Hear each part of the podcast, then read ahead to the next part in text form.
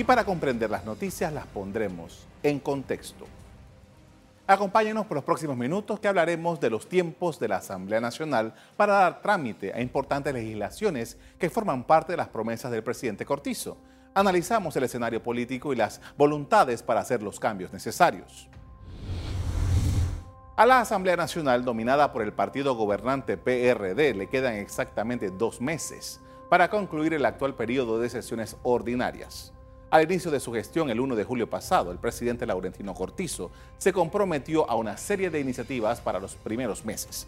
La Asamblea es responsable de tramitar muchas de esas iniciativas. Las más destacadas son la reforma constitucional, la reforma a la ley de contrataciones públicas, la creación de una ley que regule las asociaciones público-privadas y un proyecto que modifica la ley de medicamentos.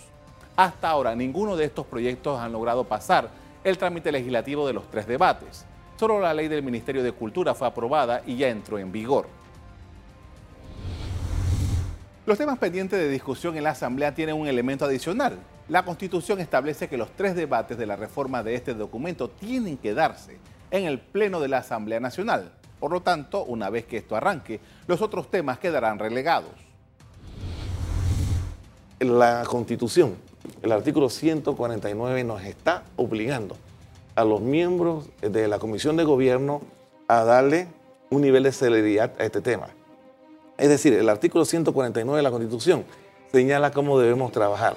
La comisión tiene hasta el 30 de octubre de este año para tomar una decisión en el pleno de la Asamblea, porque es importante que la ciudadanía sepa eh, Eso es importante. que no es la comisión la que va a dar primer debate a, esta propuesta de reforma. No, la Constitución señala que los tres debates, el primero, segundo y tercero, se hacen en el Pleno de la Asamblea.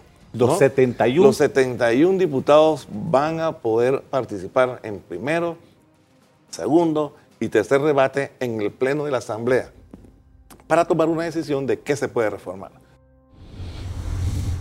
Según consta en la página web de la Asamblea Nacional del 1 de julio al 25 de agosto, los diputados presentaron a esta Cámara un total de 153 proyectos de ley. Repasemos algunos de los títulos. El que establece la creación del pabellón de la fama, que exceptúa del pago a todos los nacionales panameños por el ingreso a los centros de visitantes y al Museo del Canal de Panamá.